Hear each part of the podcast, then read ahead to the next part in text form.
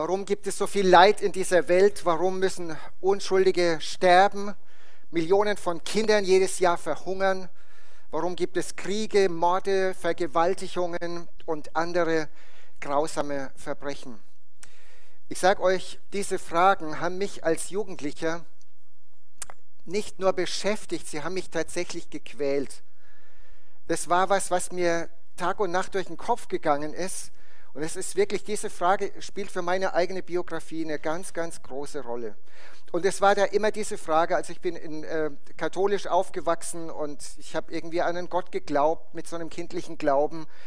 Und ich habe immer irgendwie gedacht, wenn es einen liebenden Gott gibt, du hast es gerade auch gesagt, dies, diese Frage, diese, diese Verbindung, diese Verknüpfung herzustellen, wenn es einen liebenden Gott gibt, wovon ich ausgegangen bin, warum greift er dann nicht ein?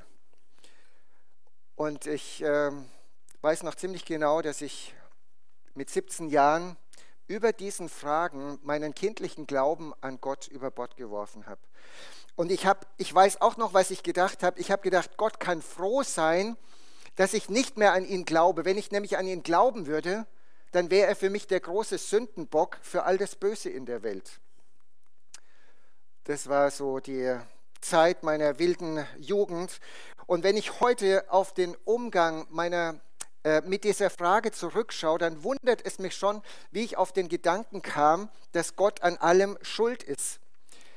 Und ich habe natürlich das reflektiert, habe darüber nachgedacht und mein Problem war, und das sehe ich sehr deutlich im Rückblick, dass ich mir meine eigenen Gedanken über Gott gemacht habe. Ich kannte damals die Bibel nicht und wusste nicht, was Gott selbst zu diesem Thema sagt. Das weiß ich heute und deshalb denke ich heute auch anders drüber. Wenn ihr jetzt sagt, okay, der hat die Antwort auf die Frage, dann muss ich euch enttäuschen. Ich habe nicht die Antwort auf diese Frage, warum lässt Gott Leid zu. Ihr geht nachher nicht raus und sagt, okay, jetzt wissen wir Bescheid. Aber ihr habt was, ihr kriegt was mit in der nächsten, in den nächsten 40 Minuten oder so, was euch vielleicht hilft, mit dieser Frage anders umzugehen. Das ist meine Vision, das ist mein, mein Wunsch, meine Hoffnung. Und ich kann unmöglich auf alle Aspekte zu diesem Thema eingehen. Das ist, da müssen wir eine ganze Serie machen. Und wie gesagt, ich habe nicht die Antwort, aber ich kenne jetzt den roten Faden in der Bibel und deshalb komme ich zu einem anderen Ergebnis als damals. Mein Hauptdenkfehler damals in meiner Jugend war, dass ich auf diese Welt geschaut habe, ohne zu berücksichtigen, wie es am Anfang war. Da hat Gott perfekte Menschen gemacht, die in einer perfekten Umgebung lebten, und zwar zusammen mit Gott. Das habe ich völlig außer Acht gelassen. Und wer die ersten Seiten der Bibel schon mal gelesen hat, dem wird Folgendes aufgefallen sein. In dem Moment, wo, Gott, äh, wo die Menschen Gott den Rücken gekehrt haben und beschlossen hatten, ihr eigenes Ding zu machen, hat sich alles geändert. Und zwar nicht zum Positiven. Gott hatte den Menschen mit einem freien Willen geschaffen, mit, einer, mit einem Gewissen und mit einer Persönlichkeit, die auch die Freiheit beinhaltete, sich gegen Gott und gegen sein Gebot zu entscheiden. Sich gegen das Gute und für das Böse entscheiden und, äh, zu entscheiden. Und ich finde, dass es super wichtig ist, dass wir das einfach mit einbeziehen, dass wir das bedenken. Gott hatte ausdrücklich dem Menschen die Verantwortung über seine Schöpfung anvertraut und hat gesagt, macht was Gutes draus. Und es war ein großartiger Auftrag, der zeigt, wie ernst uns Gott Menschen nimmt. Der Auftrag war, die Schöpfung zu bebauen und sie zu bewahren. Hätten wir nach Gottes Regeln gespielt, dann hätte es niemals Katastrophen oder Kriege gegeben, wie wir sie kennen. Wir sehen, gleich nach dem sogenannten Sündenfall kam es zur Zerrüttung in der ersten Ehe. Eine Sache, die uns als Paarberater heute jeden Tag fast begegnet. Ich bin nicht schuld. Also als Gott Adam fragt, was hast du gemacht? Ja, ich bin doch nicht, die Frau, die du mir gegeben hast, die ist schuld. Gott fragt Eva und sagt, ja, ich war das doch nicht, die Schlange, die hat mich getäuscht. Also ich bin nicht schuld, du bist schuld.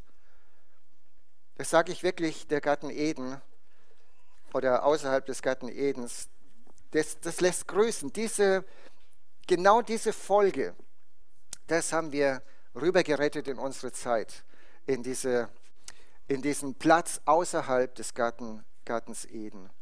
Es kommt also zur Zerrüttung in der ersten Ehe und es kommt gleich darauf zum ersten Brudermord. Kein ermordet seinen Bruder Abel. Und das war definitiv nicht in Gottes Sinn, weil Gott nicht der Verursacher von Bösem ist.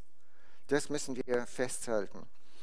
Ein Autor, der sich mit dieser Problematik des Leids auseinandergesetzt hat, kommt zu der Überzeugung, dass angesichts von Krankheit, Leid, Elend und Tod die Menschheit in zwei Gruppen äh, zerfällt. Und zwar, er sagt, solche, die Gott trotzdem lieben und ihm vertrauen und solche, die sich zum Richter aufspielen und Gott auf die Anklagebank setzen wollen. Und wir kommen noch dazu, wie das konkret aussieht, wie man Gott auf die Anklagebank setzt. An der Stelle habe ich in, ich, ich habe diese Predigt im September 2019 geschrieben und gehalten bei uns in der Gemeinde in Bad Kissingen, wo ich herkomme. Das ist im Norden von Bayern. Und ich habe an der Stelle gesagt, ich selbst habe noch nicht gravierendes Leid erlebt, deswegen will ich andere Leute zitieren. Inzwischen habe ich gravierendes Leid erlebt, aber davon später. Ich möchte eine Frau zitieren, die heftiges Leid erlebt hat und die mich schon in, meiner, in meinen Anfangszeiten, als ich Christ war, von der habe ich gehört, also ich bin seit über 40 Jahren Christ, bin dann aus dieser Hippie, aus diesem Hippie-Lifestyle irgendwie Christ geworden und folge Jesus nach seitdem. Und wer mich wirklich äh, fasziniert hat, war Joni Erickson Tada. Das ist eine Frau, die, als sie 17 Jahre alt war, ist sie mit Freunden zum Schwimmen gegangen und es war ein Gewässer, und sie wusste das nicht, dass das seicht ist und sie macht einen Kopfsprung da rein und bricht sich das Genick, also den Halswirbel und ist von dem Zeitpunkt an gelähmt und zwar vom Kopf abwärts. Also was sie bewegen kann, wo sie selber Kontrolle drüber hat, ist ihr Kopf. Und ein Leben im Rollstuhl ist seitdem ihr los. Und inzwischen ist sie um die 70 Jahre alt. Sie hat also etwa 50 Jahre im Rollstuhl verbracht. Und was sie über Leid sagt, finde ich sehr bemerkenswert. Weil wenn so ein Mensch das sagt, ist es schon was Besonderes. Sie sagt, Gott benutzt, was er hasst, Leid, Krankheit, Elend, Tod, um zu bewirken, was er liebt. Und auch nach fünf Jahrzehnten im Rollstuhl ist sie immer noch glücklich und liebt Gott mehr als je zuvor. Unzähligen Menschen hat diese Frau Mut gemacht, Gott zu vertrauen in allem Leid, das Gott uns zumutet. Nach ihren eigenen Angaben hat es aber etwa zehn Jahre gedauert, von ihrem 17. Lebensjahr bis sie Ende 20 war, bis sie zu diesem Schluss gekommen ist. Natürlich, und jeder versteht es, dass man sich erstmal dagegen auflehnt und diese Frage stellt, warum lässt du das, Gott, warum lässt du das zu, Gott? Weil sie war zu diesem Zeitpunkt auch schon ähm, entschiedene Christin. Ich glaube an die Existenz Gottes. Ich erlebe die jeden Tag. Und folgerichtig glaube ich auch an die Existenz eines Teufels, der Gottes Widersacher ist. Und beim Lesen von Gottes Wort können wir nicht übersehen, dass der Teufel die Menschen von Anfang an von Gott wegziehen will. So wie er es am Anfang im Garten Eden gemacht hat, so macht er es genau heute auch noch. Sehr drastisch sehen wir Satan am Werk im Leben von Hiob, der vielleicht vor vier, viereinhalbtausend Jahren lebte. Im Buch Hiob wird uns mit diesem Hiob ein Mann vorgestellt, der Gutes tut und Böses meidet. So wird er beschrieben. Und Gott macht Satan, der im Himmel vor Gottes Thron erscheint, auf die Treue seines Knechtes Hiob aufmerksam. Und wir können sagen, Satan, der unfähig ist, Gutes anzuerkennen, behauptet daraufhin, dass Hiob nur die Gaben Gottes liebe und nicht den Geber selbst. Und das ist so eine ganz, ganz wichtige Frage, die mit diesem Thema Leid echt zu tun hat. Lieb ich die Gaben Gottes mehr als ihn? Ich glaube, wir kommen auch noch darauf zurück. Außerdem ist Satan überzeugt und sagt es Gott ins Gesicht, dass Hiob sich von Gott lossagen würde, wenn er ihm alles nehmen würde. Und dann, und das ist schwer für uns nachzuvollziehen, erlaubt Gott es dem Satan, ihn zu prüfen und ihn anzutasten. Und Hiob verliert an einem einzigen Tag seine zehn Kinder, alle seine Kinder, außerdem viele seiner Mitarbeiter und seine ganzen Herden, mehr oder weniger seinen ganzen Besitz. Später wird er noch total krank am ganzen Leib und leidet furchtbar. Ich kenne keinen Menschen, der größeres Leid erlebt hat als dieser Mensch. Satan bringt also Böses in das Leben von Hiob in der Absicht, ihn als Betrüger zu entlarven und ihn von Gott wegzubringen. Das Gegenteil davon passiert am Ende des Buches. Es ist eine wirklich äh, lange Leidensgeschichte, die aber gut ausgeht und ich empfehle es jedem bei Gelegenheit nochmal zu lesen. Was wir bei Hiob sehen, und das ist für mich super ermutigend, ist, dass Gott völlig in Kontrolle ist. Er begrenzt auch das Leid, das Satan Hiob antut. Er macht eine ganz klare Grenze und sagt, bis hierhin und nicht weiter. Und was mich, ja, wie, wie soll ich sagen, was mich ähm, also mindestens wundert, ist, dass, aber was ich feststellen muss, ist, dass Gott Hiob niemals den Grund angibt für sein Leiden. Er sagt nicht, als, als es gut ausgegangen ist, Hiob, okay, ich erkläre dir das mal, der Satan war bei mir und ich habe gedacht, du kriegst es hin. Er sagt kein Wort davon, kein Wort. Was er aber macht, und das ist für mich eine wesentliche Aussage an diesem Vormittag, er offenbart sich Hiob im Leid. Er zeigt sich ihm als der Gott, der er wirklich ist. Und als Hiob eine ganz neue, gewaltige Sicht von Gott bekommt, versteht er, dass er damit im Unrecht war, Gott anzuklagen. Und er bereut sein Verhalten. Es liest sich so in Hiob, in diesem Buch Hiob 42, Verse 5 bis 6. Er sagt, bisher kannte ich dich nur vom Hörensagen, doch jetzt habe ich dich mit eigenen Augen gesehen. Darum widerrufe ich, was ich gesagt habe und bereue in Staub und Asche. Hiob bekommt von Gott eine ganz neue Sicht für sich selbst. Und wie er das macht, ist phänomenal. Gott stellt dem Hiob Fragen.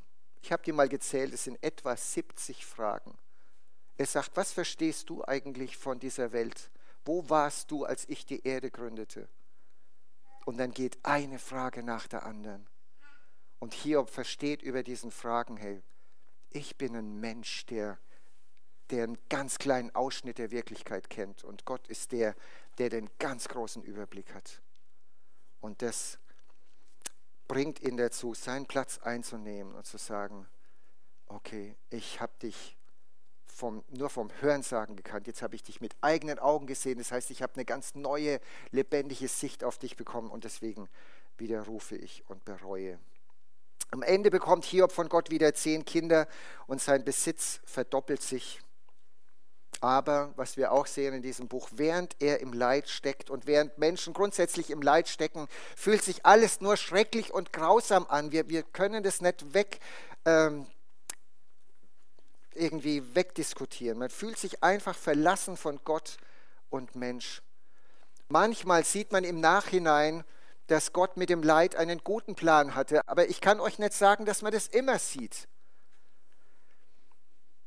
Aber ich kenne eine ganze Reihe von gläubigen Menschen, die nach, zum Beispiel nach einer Krebserkrankung gesagt haben, dass die Krankheitszeit für sie die Zeit war, in der sie Gott am, am innigsten erfahren haben. Und ich habe eine ganze Reihe von Leuten ähm, erlebt, persönlich, die sagten, ich möchte diese Zeit auf gar keinen Fall missen, weil ich, weil ich in meiner Beziehung zu Gott ganz neu gewachsen bin. Voraussetzung ist, und auch das ist eine sehr wichtige Aussage in dieser Predigt, Voraussetzung ist, dass man Gott an sich heranlässt im Leid. Nochmal, die Voraussetzung ist, dass du Gott an dich heranlässt im Leid. Ich bin mir nämlich sicher, und ich werde es nachher noch ein bisschen persönlicher ausführen, dass Gott uns im Leid nicht allein lässt. Im Gegenteil, er will uns durchtragen und will Gutes daraus entstehen lassen. Und ich möchte diesen Gedanken, dass Gott Leid zu etwas Gutem benutzen kann, noch ein bisschen weiterspinnen mit einigen Zitaten. Weiß nicht genau, von wem das ist, das habe ich irgendwo gelesen. Unglücke heißt es da, vor denen wir am liebsten verschont bleiben wollen, helfen uns dabei zu erkennen, was wirklich von Wert ist und was nicht. Tragödien trennen das Unwichtige vom Wichtigen, das Zeitliche vom Ewigen. Und ich muss sagen, das trifft die Sache auf den, den Nagel auf den Kopf. Ja, jeder von uns sortiert in seinem Leben, priorisiert Dinge und sagt, das ist super wichtig und das ist weniger wichtig. Wenn Leid kommt, wird deine Prioritätenliste oft durcheinandergewürfelt. Und du musst manchmal anfangen, die neu zu ordnen. Philipp Jense ist ein Autor, den ich sehr schätze. Der hatte mal erzählt mal in einem seiner Bücher, dass er einen schweren Autounfall hatte. Er war so schwer verletzt, dass ihm der Arzt sagen musste, dass er wahrscheinlich das nicht überleben würde.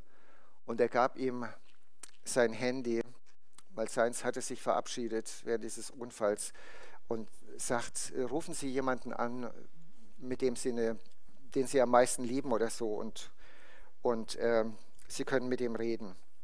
Und er sagte, und das finde ich sehr tief, drei Fragen haben ihn in den nächsten Stunden beschäftigt und er hat es offensichtlich überlebt. Er sagt, drei Fragen waren es. Wen liebe ich? Was habe ich mit meinem Leben gemacht? Und bin ich bereit für das, was kommt? Und er hat dazu gesagt, alle anderen Fragen waren in dieser Situation unwichtig.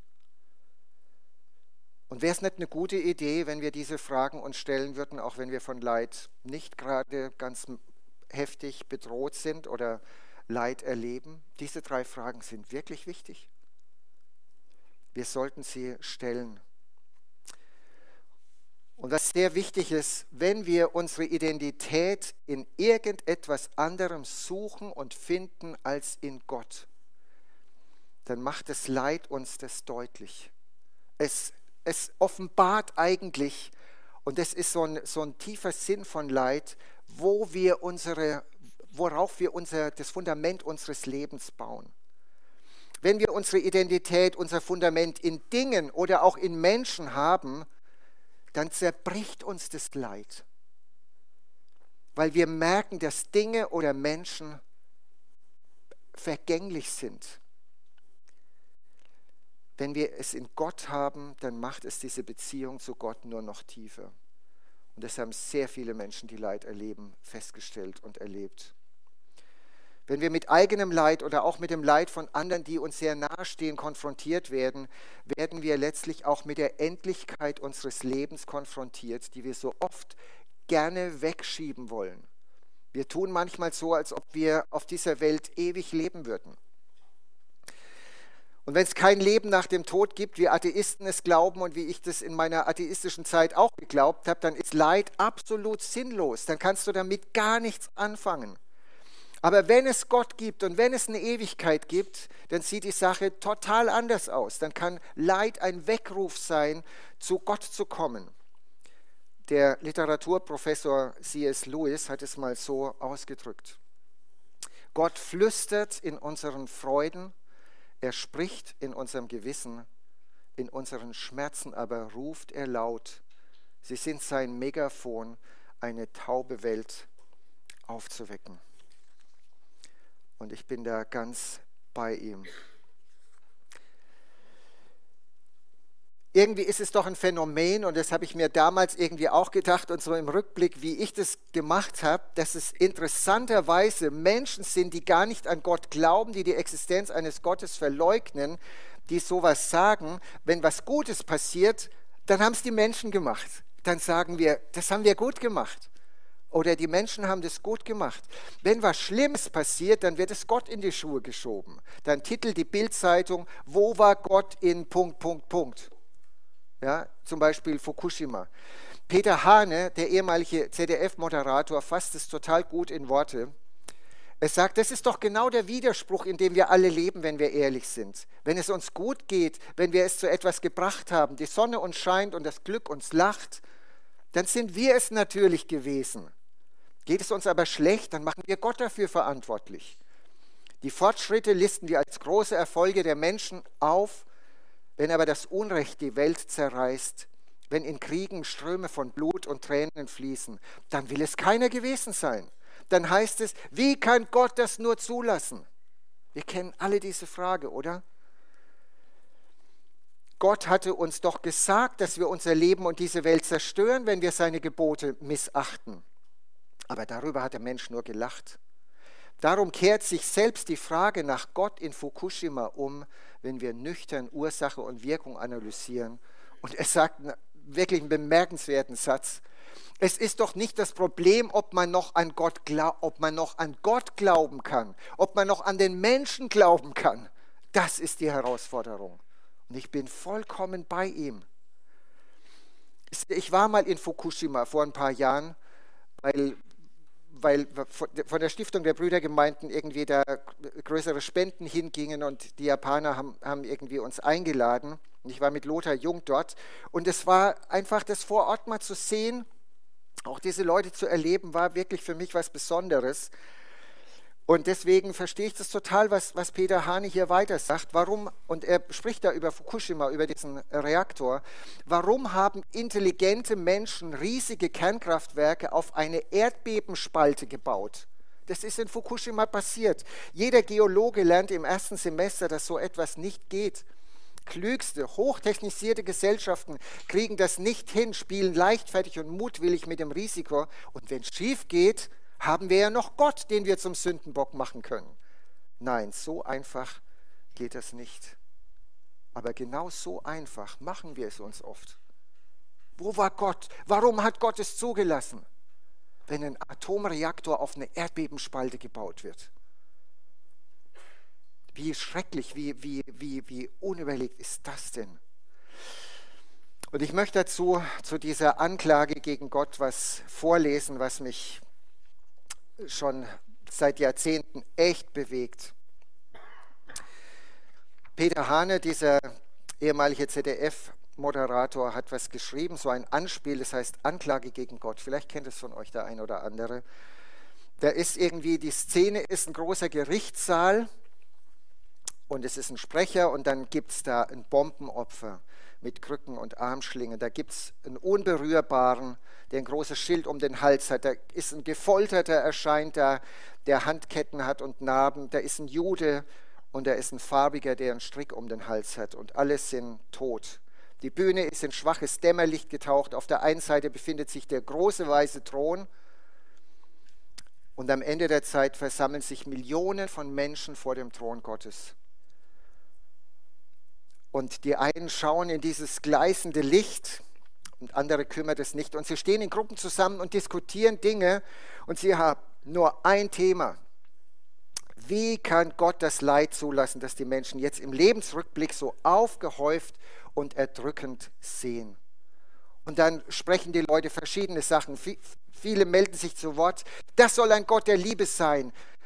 Wie kann er über uns zu Gericht sitzen? Er hat es alles doch nicht erlebt. Was versteht er schon von unserem Leid? Und so weiter. Und dann kommt einer auf die Idee und sagt, Mensch, ich habe eine Idee. Wir wollen Gott den Prozess machen.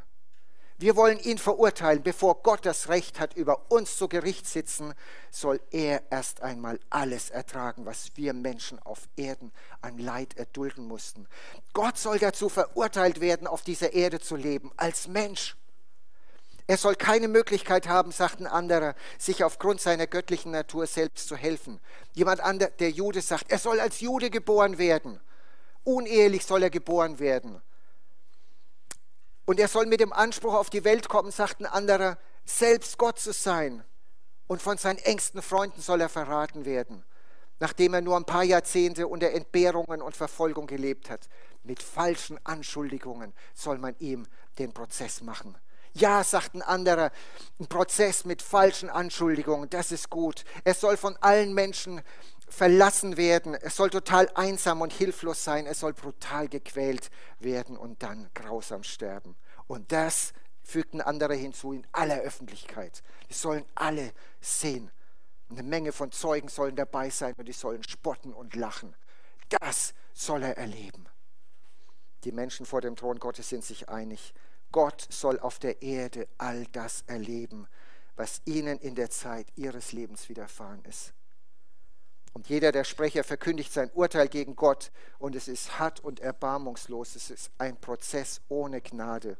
Und während ein Urteilsspruch nach dem anderen vorgetragen wird, geht plötzlich ein Raunen durch die Menge. Als der Letzte sein Urteil fällt, wird es auf einmal ganz still. Ein großes Schweigen macht sich breit. Eine Stecknadel könnte man fallen hören. Alle, die Gott so grausam verurteilt haben, senken ihre Köpfe. Beschämt und erschüttert wenden sie sich ab. Keiner wagt mehr zu sprechen. Plötzlich weiß jeder dieser Leute, um was es hier geht. Jedem ist klar, Gott hat die Strafe ja schon längst auf sich genommen. Das Urteil hat er ja schon längst getragen. Jesus ist in diese Welt gekommen. Als Sohn Gottes ist er geboren worden von einer Jungfrau in einem ärmlichen Stall Jesus als Jude geboren, in den Dreck der Welt gekommen. Er behauptet, Gottes Sohn zu sein und er ist es. Aber die Menschen haben ihn verkannt, verlacht, verspottet und schließlich verurteilt in einem Scheinprozess. Jesus ist tatsächlich in den letzten Stunden seines Lebens einsam, total verlassen, gequält und gemartert. Alles, was man sich an Leid und Ungerechtigkeit vorstellen kann, ist zusammengeballt auf diesen einen. Und plötzlich wird es diesen Menschen, die da Gott auf die Anklagebank setzen, wird es klar, das Urteil ist bereits vollzogen. Gott hat das Leid, das Leid bereits ertragen am eigenen Körper, hat er es durchgemacht. Und zwar in der Person seines Sohnes Jesus Christus. Wir brauchen Gott gar keinen Prozess mehr zu machen. Das Urteil ist bereits gefällt. Und es ist ein Urteil, und das ist der absolute Hammer, es ist ein Urteil zu unseren Gunsten. Und schon 700 vor Christus sagt der Prophet Jesaja prophetisch über Jesus. Er wurde verachtet und alle mieden ihn. Er war voller Schmerzen, mit Leiden vertraut, wie einer, dessen Anblick man nicht mehr erträgt. Er wurde verabscheut und auch wir verachteten ihn. Doch unsere Krankheit, er hat sie getragen und unsere Schmerzen, er lud sie auf sich. Wir dachten, er wäre von Gott gestraft, von ihm geschlagen und niedergebeugt. Doch man hat ihn durchbohrt wegen unserer Schuld, ihn wegen unserer Sünden gequält. Für unseren Frieden ertrug er den Schmerz und durch seine Striemen sind wir geheilt.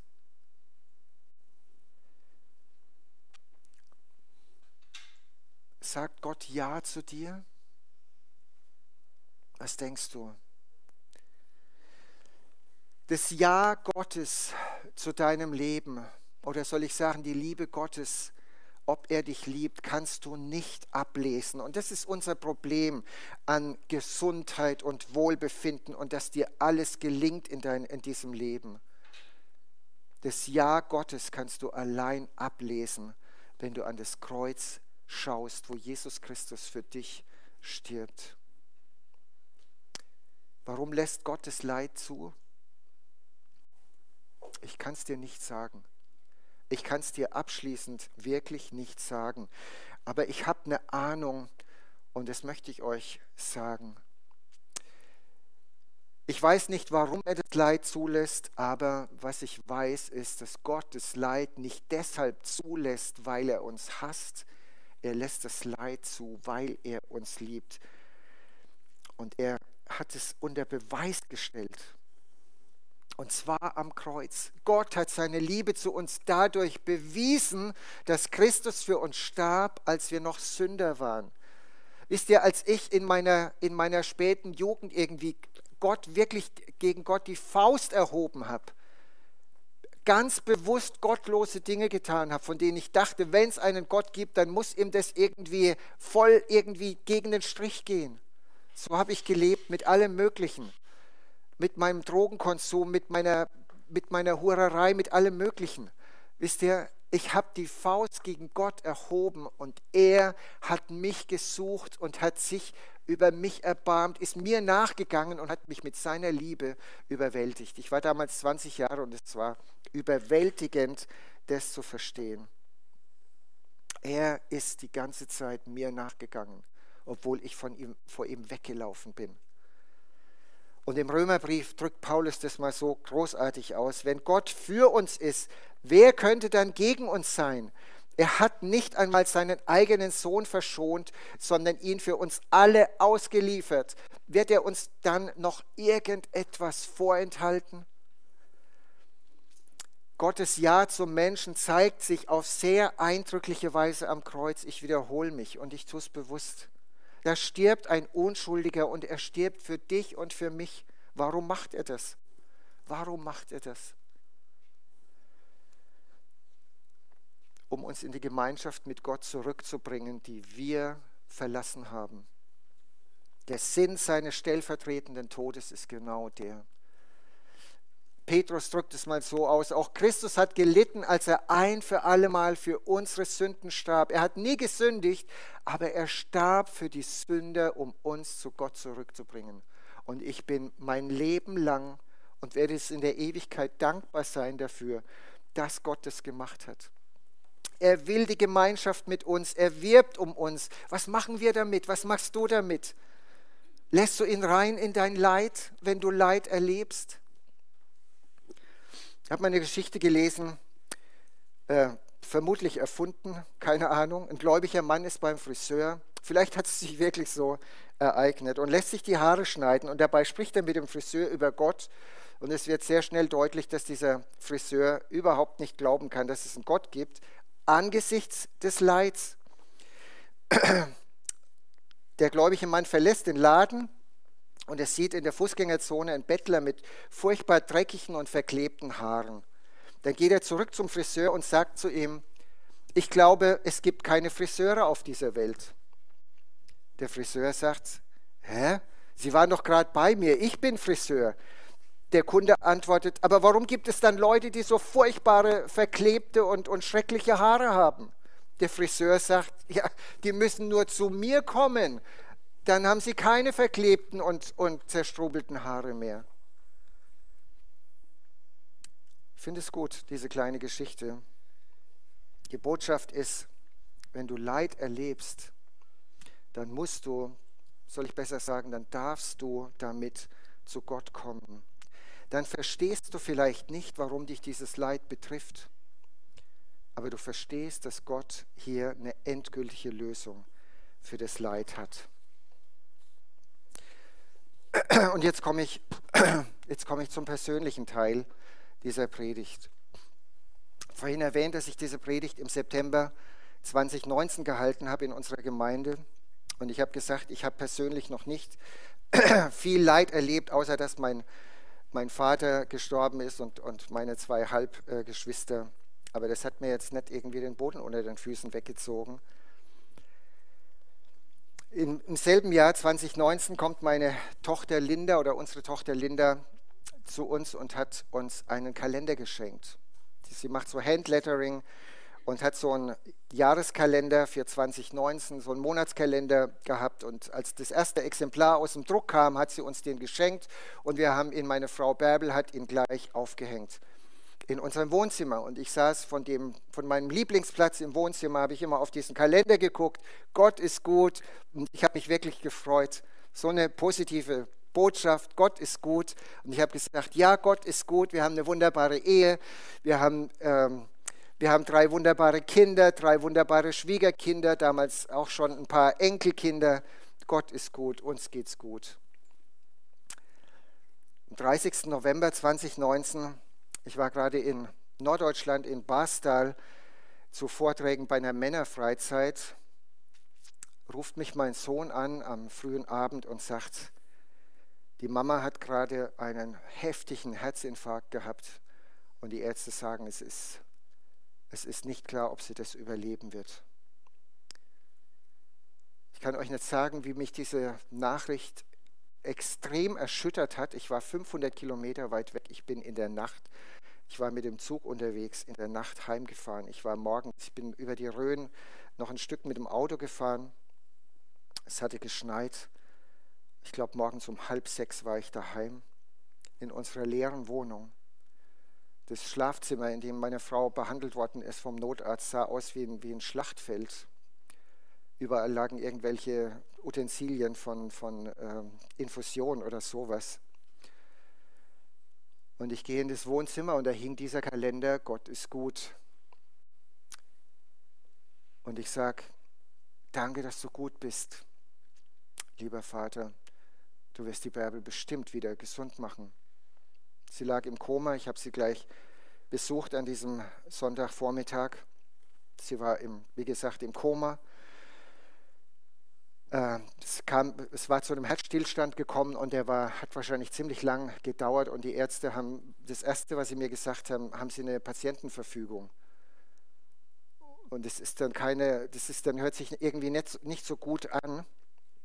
Aber ich habe einfach daran festgehalten, weil Gott gut ist, wird er meine Frau doch wieder gesund machen. Sie ist 57 Jahre alt, war immer gesund. Sie hat mit mir wirklich im Segen gewirkt. Und es war mein Gebet. Und ich glaube, so vielleicht 1500 bis 2000 Leute, das habe ich im Nachhinein immer so mitgekriegt, haben auch für sie gebetet. Weil wir bekannt waren, weil wir mit Eheseminaren in ganz Deutschland unterwegs waren. Nach einer Woche kommt die Diagnose durch das MRT, ihr Großhirn ist vollständig kaputt. Und wir haben in ihrem Sinn gehandelt, dass wir die Geräte ausschalten ließen. Ich war mit meinen drei Kindern sieben Stunden bei ihr, bis sie den letzten Atemzug ganz unspektakulär gemacht hat und heimging zu Jesus.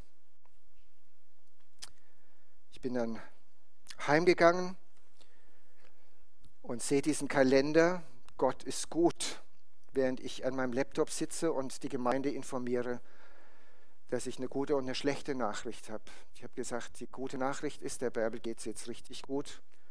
Die schlechte Nachricht ist, mir geht es jetzt richtig schlecht. Es fühlt sich so an, als ob mir das Herz auseinandergeschnitten wird ohne Narkose.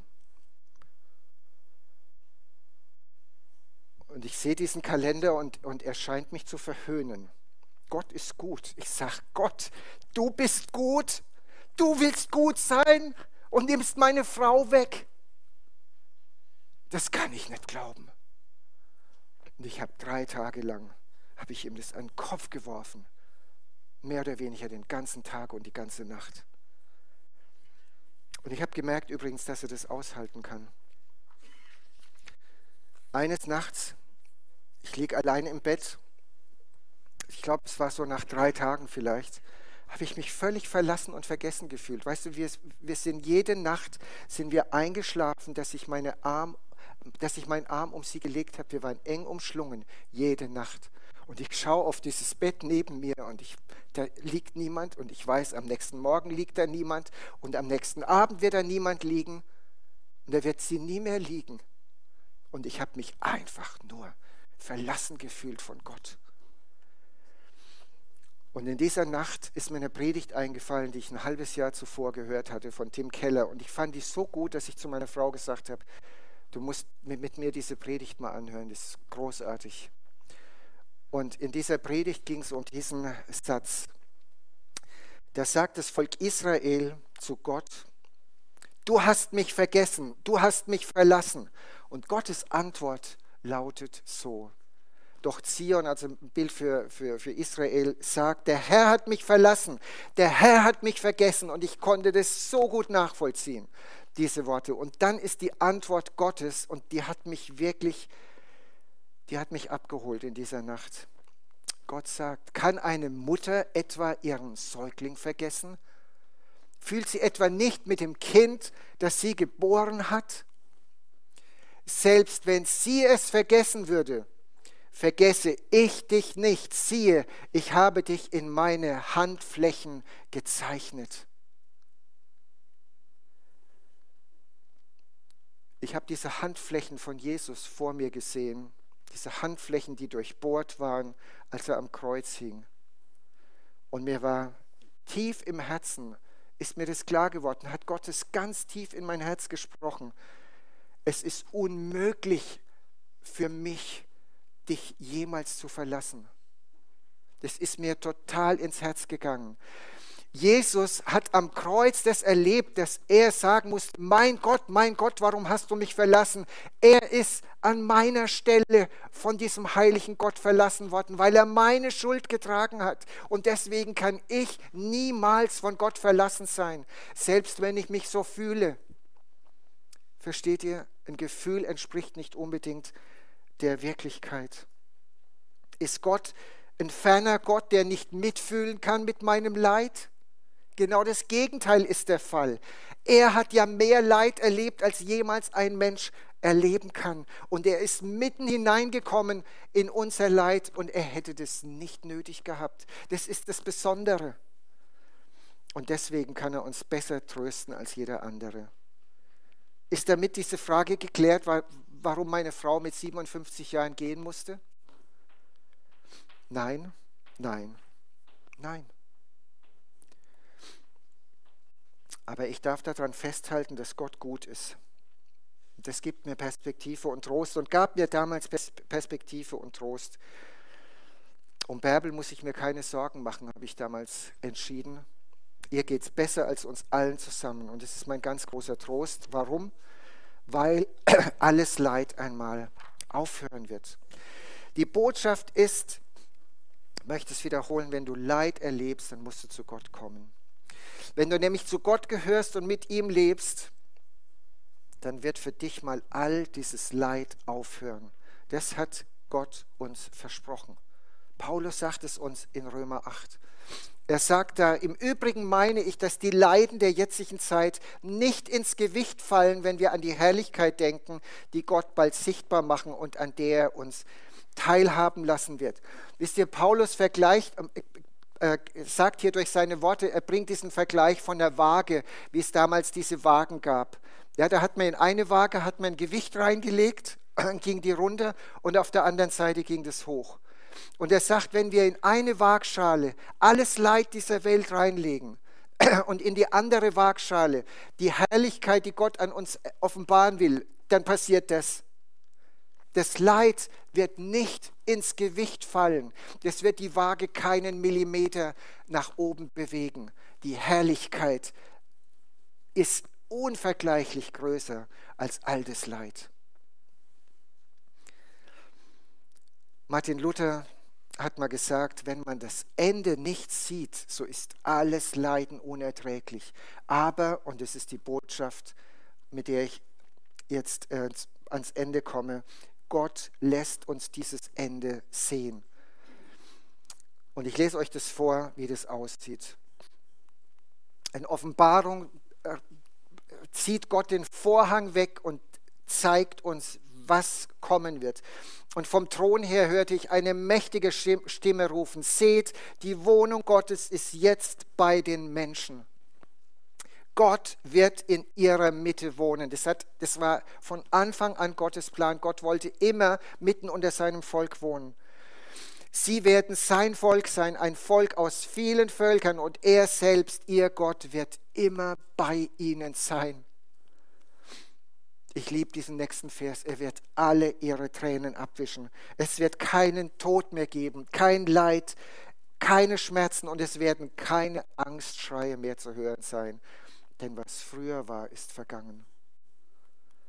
Daraufhin sagte der, der auf dem Thron saß, seht, ich mache alles neu.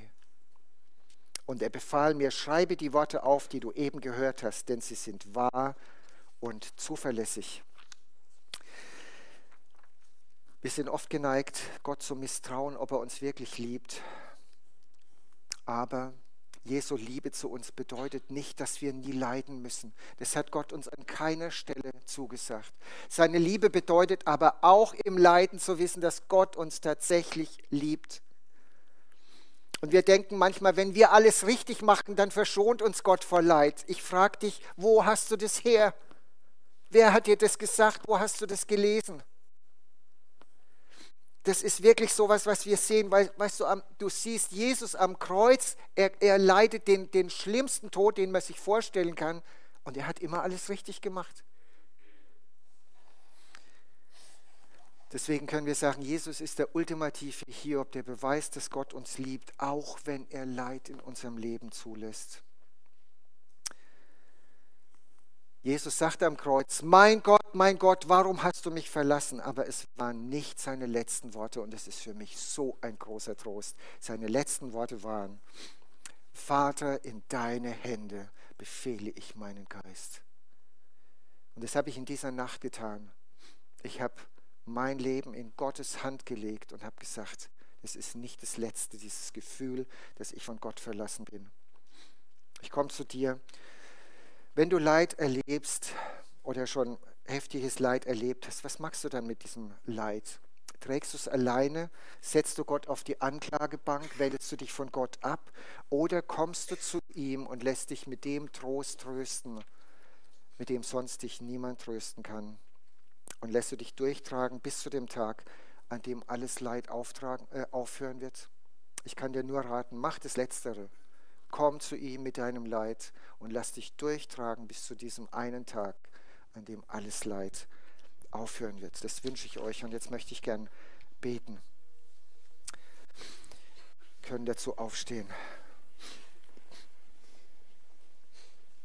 Lieber Vater im Himmel, ich danke dir für diese letzten zwei Kapitel in deinem Wort, wo du uns hineinblicken lässt in die Ewigkeit wo du uns hineinblicken lässt in diesen Zustand, in dem dein Volk da ist und du bist mitten unter diesem Volk und alles Leid aufhören wird, alle Tränen abgewischt werden, wo kein Geschrei mehr ist, kein Tod mehr ist und es nie mehr was geben wird, was uns irgendwie Leid bringt. Danke, Herr Jesus, dass du uns diesen Platz erkauft hast im Himmel, weil du selber in unser Leid gekommen bist, weil du selber unser Leid auf dich genommen hast, weil du unsere Schuld auf dich genommen hast und dazu, dadurch den Weg zum Vater wieder frei gemacht hast. Wir können dich nur anbeten für alle Zeit, dass du so bist, wie du bist. Und ich bete, dass es jedem, der heute hier ist, dass das ein großer Trost ist und dass er sein Leben auf dich baut. Amen.